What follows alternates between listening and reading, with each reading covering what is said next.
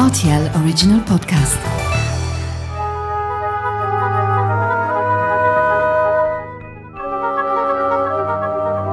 La route des vins du Luxembourg. Bonjour, Gilles Dasroyer. Bonjour Mathieu. Comment vas-tu? Super en forme, merci. Bon, ben impeccable. hein. Merci de me recevoir ici, hein, dans ta vinothèque. Invino Gildas, 105 avenue du 10 septembre à Luxembourgville. hein. Euh, Est-ce qu'on peut retracer ensemble déjà l'histoire de, de cet établissement, de cette vinothèque? Alors Mathieu, c'est un lieu emblématique que tous les Luxembourgeois connaissent. Ça a été pendant euh, plusieurs dizaines d'années la bijouterie Rolex, euh, Patek Philippe, pour ne pas citer de marque, du Luxembourg. Avant que je reprenne les commandes de ce local, il y a 13 ans maintenant. C'est toujours un endroit qui m'a fait un peu rêver, un peu mystérieux, collé à l'hôtel, en retrait du bord de la route. Et on a gardé euh, l'entrée fortifiée avec le safe à l'entrée de l'ancienne bijouterie et on a transformé ce lieu en un lieu d'échange, un lieu d'événementiel et en boutique de vin. Alors tout ça, ça a mis du temps. Est-ce que le, le plan était déjà prêt euh, au départ ou alors au contraire tu as été inspiré par les lieux et au fur et à mesure tu as développé euh, les différentes activités? Eh bien écoute, euh, ça s'est fait très vite, mais j'ai eu l'impulsion du projet final grâce à mon architecte Robert Hornung, qui, me connaît bien et qui m'a fait un projet sur mesure. J'étais parti dans une direction totalement opposée. Je voulais faire, tu sais, une vinothèque avec un coin bibliothèque, des fauteuils. euh, Et lui, finalement, a transformé ce local en petite scène dans laquelle on peut recevoir de 20 à 40 personnes. Et je veux vraiment saluer euh, l'initiative de cet architecte qui a mis en place euh, en quelques réunions un concept qui aujourd'hui ne vieillit pas et me correspond tout à fait. quoi. Il y a une autre vie, ta vie de, de sommelier. Comment a commencé euh, ton histoire d'amour avec le vin? Ça a été, tu sais, souvent l'histoire d'amour sont liées à des rencontres. Ouais. Je suis euh, à la base euh, issu d'une formation euh, cuisinier maître d'hôtel. Puis la rencontre d'un vigneron, une première dégustation, c'était dans la Loire, à Saint-Nicolas de Bourgueil. C'est pas très connu, mais nous on aime bien. C'est des vins un peu rustiques, un peu austères. Et euh, ce monsieur m'a mis euh, le pied à l'étrier et c'était en 92. Et depuis, ça a été le, le seul métier que j'ai exercé, le vin. Donc ensuite, euh, c'est un process scolaire avec un apprentissage. Tu passes un CAP, puis euh, École hôtelière école traditionnelle hôtelière, auto- oui, un, un CAP, un bac pro, et puis une mention complémentaire sommellerie. Donc tu vois, c'est un an en plus. Et puis le diplôme en poche. L'idée après, c'est de faire des grandes maisons, de construire son CV, d'aller chez les étoilés. Et là, j'ai un peu voyagé et j'ai fréquenté en tant que sommelier des étoilés Michelin, une étoile, puis deux étoiles, puis trois étoiles, avant d'arriver en 97 ici à Luxembourg dans un restaurant qui aujourd'hui n'existe plus. Ça s'appelait l'Océan, un restaurant de fruits de mer. Je salue encore mon ancien employeur, Patrick Brown, qui m'a ouvert les clés euh, de son portefeuille et donc de la cave. Et j'ai pu construire une magnifique cave. Ça a été mon dernier poste en tant que sommelier avant de, de changer de carrière. Alors ça fait quoi quand on se retrouve ici au Luxembourg, qu'on se retrouve dans, dans- dans certaines caves bah, qui sont des mines d'or et qu'en plus on a une carte blanche distribuée par le patron? Ah, écoute, c'est euh, incroyable. Je, je- je sortais d'un établissement 3 étoiles Michelin en France où je pensais avoir tout vu. Et je débarque dans, une, dans un bistrot dans lequel on sert des fruits de mer. Et là, on ouvre. En une semaine, on avait ouvert plus de belles, belles bouteilles qu'en un an dans un restaurant étoilé. Enfin, pour moi, euh, le Luxembourg, ça a été. J'ai décidé d'y poser mes valises très rapidement. Il y avait une clientèle euh, fidèle, euh, attentive, curieuse, très reconnaissante. Un choix du cœur de rester dans ce pays. Alors un choix du cœur, donc tu restes, c'est là où commence cette deuxième aventure où tu ouvres donc cette cave. Tu nous le disais, un architecte qui a qui a tapé dans le mille hein, finalement par rapport au projet que, tu avais. Aujourd'hui, ça se traduit par quoi? Est-ce qu'on peut estimer déjà le, nombre de, références que tu euh, euh, proposes euh, à la vente? Est-ce que tu peux nous dépeindre tout ça? Oui, notre équilibre, c'est à peu près 80 événements par an, donc 3 par semaine. Euh, sur ces 80 événements, une vingtaine sont des événements que nous proposons à nos clients individuels que nous organisons, qui peuvent venir donc avec des amis, en couple, entre collaborateurs. Des événements réservés aux entreprises qui veulent inviter euh, leurs collaborateurs, leurs clients, des événements corporate. Donc on a, on a une grosse activité événementielle. On référence à peu près une soixantaine de producteurs du monde entier. Plus de la moitié sont français, sur lesquels euh, sur lesquels on aime travailler sur des belles cuvées, des grandes cuvées. Notre spécialité, c'est des vins quand même d'une qualité euh, plutôt élevée. Notre base est assez qualitative. Et donc voilà, on a, ça va de, d'une vigneronne dans l'Oregon euh, au nord de la Californie euh, à un vigneron au pied de l'Etna en Italie. Donc on tourne, on a des vins de, de Santorin, on est très fiers de nos vins du Jura. Et parallèlement, on s'est spécialisé dans les grands Bordeaux, les grands crus classés de Bordeaux, vente en primeur. Donc c'est une euh, fenêtre très étroite, c'est un travail très pointu. Donc ça nous oppose, tu vois, c'est un peu la, contradiction de notre passion pour les petits terroirs isolés et méconnus et parallèlement la grosse locomotive des grands crus classés de Bordeaux. Comment ça se passe quand tu te déplaces comme ça dans les, vignobles, au sein des différents établissements? Tu as besoin de respirer ce vin euh, avant de le vendre? Oui, alors écoute, euh, j'ai envie de te dire que c'est peut-être la meilleure partie de notre travail, tu vois. La prospection, comme tu l'as dit justement. Généralement, ça se passe comme ça. On entend parler d'un producteur, on se fait échantillonner, on déguste son vin sur deux jours. Et si, après le deuxième jour, l'émotion est la même que lorsque nous avons ouvert la bouteille, on appelle le vigneron, on prend rendez-vous et on se déplace. Je pense qu'une bouteille de vin, c'est la carte d'identité d'une région. Tu peux comprendre un vin si tu as senti le vent, si tu as rencontré les gens, si tu as mangé la cuisine locale, tu vois, si tu, as vu les maisons qui sont faites avec des pierres locales.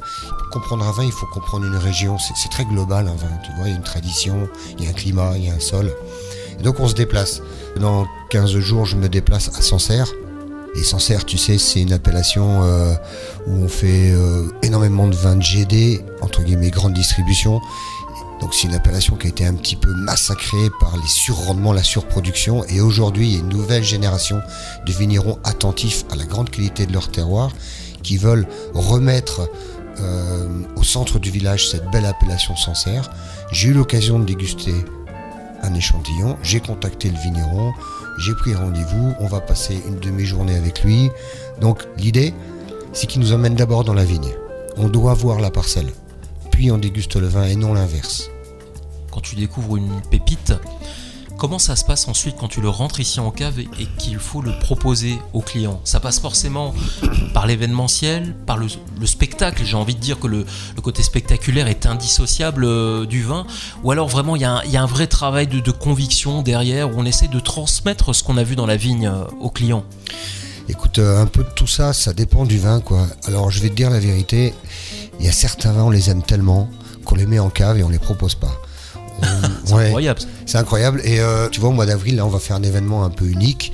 On va sortir comme ça les pépites euh, inconnues d'Invino Gildas, où on va proposer à nos clients de découvrir à l'aveugle une dizaine de cuvées exceptionnelles qu'on n'a jamais mis en vente. Ça, c'est assez unique.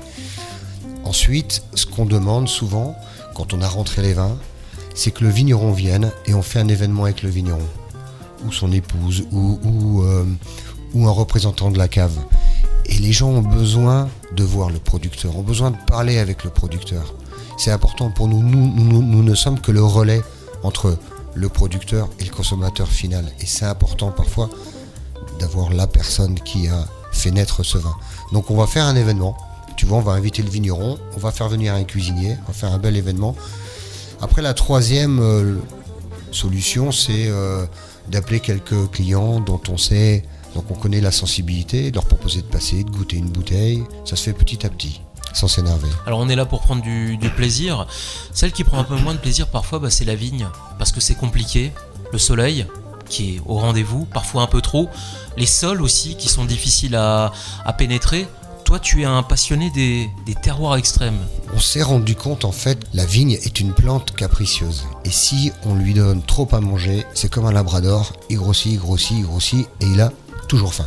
Et lorsqu'on impose à la plante de travailler en sous-sol au niveau racinaire pour se nourrir en eau et en oligo-éléments, le raisin qu'on va obtenir sera d'une qualité supérieure et donc au final, on aura des vins plus équilibrés, plus racés, plus dynamiques.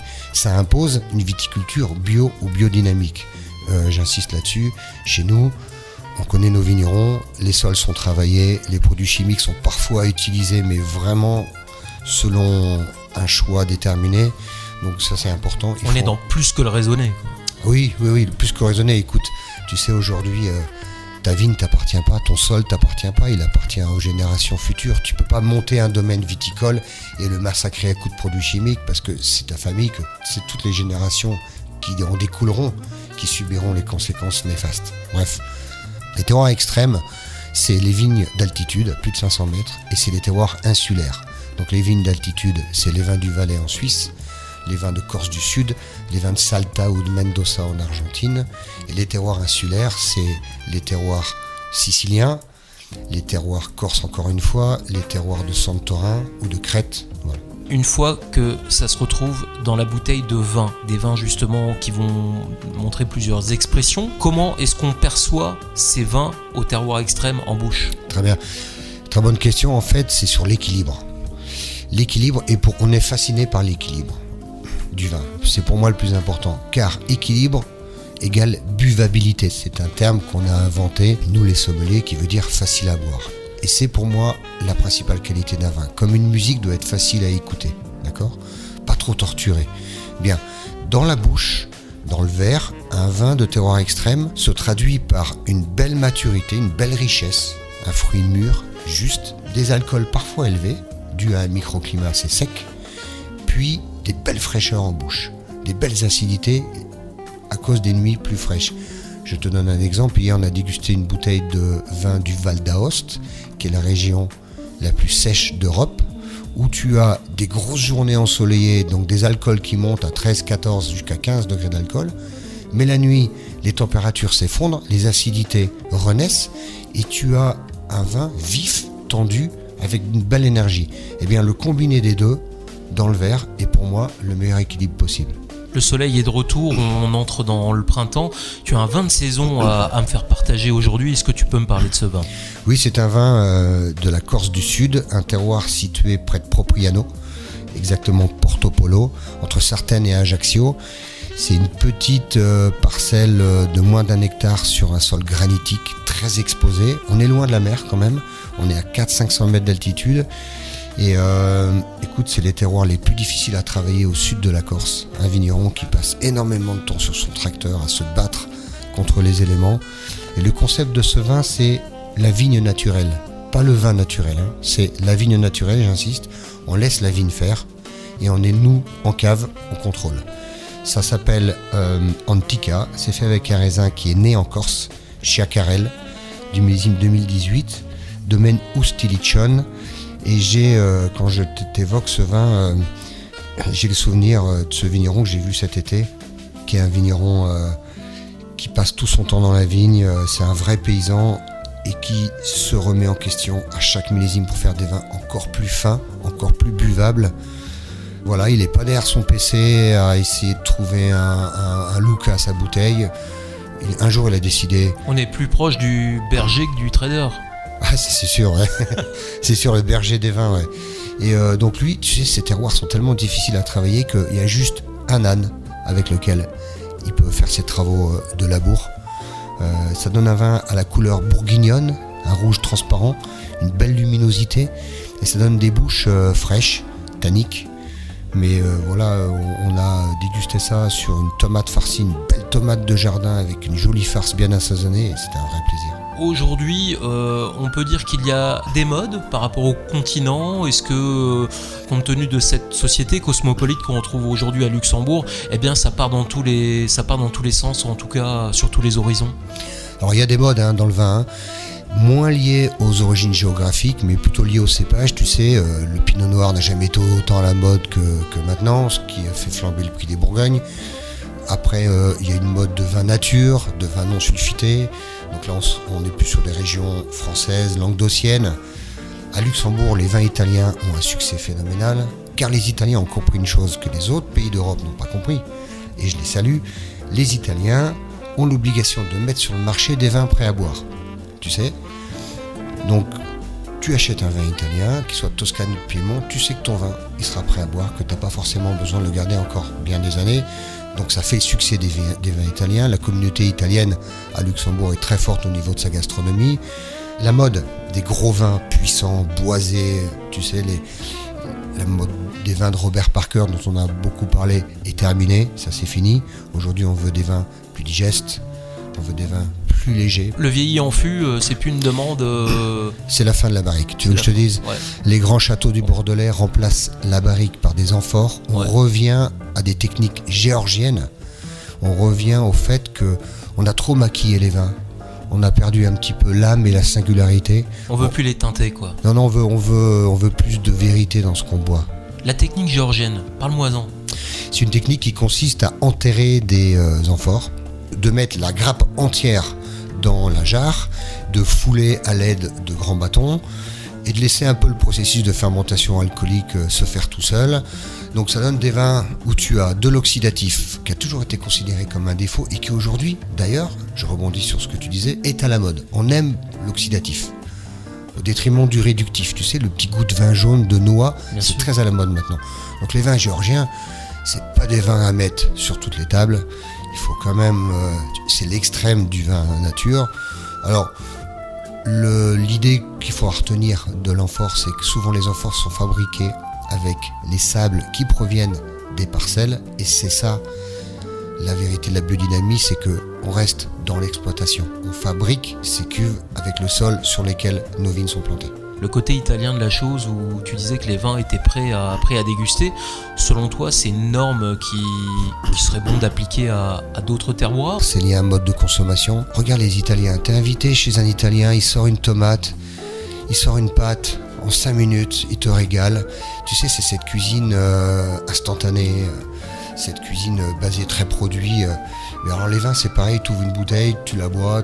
Tu sais, bon. En France, on est encore dans cette euh, tradition historique où chaque maison avait une cave voûtée sous la cuisine, où on mettait des caisses qui vieillissaient. Ça c'est fini, maintenant il faut malheureusement euh, se rendre compte qu'on n'a plus de cave, qu'on n'a plus le temps, euh, et puis qu'on consomme différemment. Puis tu sais aujourd'hui, même les grands Bordeaux, quand ils arrivent sur le marché, sont prêts à boire. Il faut retenir une chose. Si j'ai une chose à dire importante, c'est qu'un grand vin doit toujours être bon. Toujours être bon à boire. Qu'il soit jeune, adolescent, vieux, sur des arômes de vieillissement. On doit se faire plaisir. C'est juste des volets différents, des visages différents. Autrefois, il y a 30 ans, un jeune vin n'était pas buvable. Aujourd'hui, un jeune vin est agréable sur ses arômes primaires de fruits. Donc on n'a plus besoin de garder les vins en fait. J'ai des Barolo, qui est un terroir très dur, très sévère, que je viens de rentrer. On peut ouvrir une bouteille, on la carafe deux heures. On va essayer de modifier un petit peu la perception du vin avec la cuisine. Et notre Barolo sera délicieux. Je, Eh ne- je ne crois plus au vin de garde, en fait. Finalement, on aimerait des vins qui sont très calqués sur la société d'aujourd'hui. C'est ça. Une société impatiente, une société euh, qui a envie de vivre et de profiter. Quoi. On ne Ouais. vit pas dans l'avenir, on vit dans le présent. en tout cas en, en termes de plaisir. Et du plaisir, on va s'en faire, hein. encore une fois, puisque là, tu... il y a un grand vin dont tu as envie de me parler. C'est pas un vieux vin, mais c'est un grand vin. On va presque le qualifier de, de vin d'exception, on peut dire ça? Oui, le vin d'exception par sa production extrêmement limitée, par son originalité et par, euh, sa rareté. Donc, je vous présente le Château Grillé, qui est un vin blanc issu du nord de la vallée du Rhône. On est à 70 km au sud de Lyon. À l'intérieur de l'appellation Condrieux, que certains connaissent, il y a, c'est une appellation dans l'appellation, donc Château Grillé a le droit à sa propre AOC. C'est 3 hectares d'un raisin blanc qu'on appelle le vionnier. Le paysage est incroyable. C'est un château avec euh, deux colonnes entouré par les vignobles en forme d'escargot, tu vois, qui produit un blanc qui développe des arômes sur la jeunesse de réglisse, de feuilles de menthe, de fleurs d'oranger et qui offre en bouche une perception dynamique avec une belle tension pour une finale sur des beaux amers. Alors le Château Grillé est un vin blanc de très longue garde, on parle de plus de 20 ans, assez inaccessible au niveau tarifaire malheureusement. Mais si un jour, Mathieu, te propose un verre de Château Grillé et que tu dois traverser la France pour aller le déguster, fais-le. Merci beaucoup, hein, euh, Gildas Royer, de, de nous faire rêver à travers ces, ces différents vins, ces vins corses, ces vins dont, la vigne est en souffrance, on va chercher l'eau, les oligo-éléments, comme tu le disais, ou alors ces, ces vins, euh, ces vins d'exception, un tel le, Château Grillé. hein. merci de nous faire rêver. Nous sommes ici donc à la Vinothèque In Vino Gildas, au 105 avenue du 10 septembre euh, à Luxembourgville. Alors il y a des événements hein, organisés régulièrement. Il y a un site internet peut-être où on, peut se, référer, ou même les réseaux sociaux?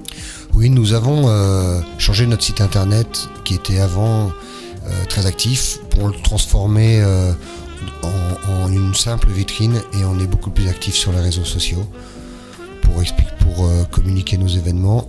Et nous sommes un peu de la tradition de la newsletter. Voilà, donc euh, via le site internet, vous pouvez vous inscrire et recevoir une lettre hebdomadaire qui vous informe des événements, des nouveautés, de la vie de la boutique.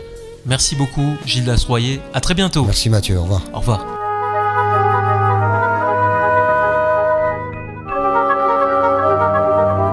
La route des vins du Luxembourg.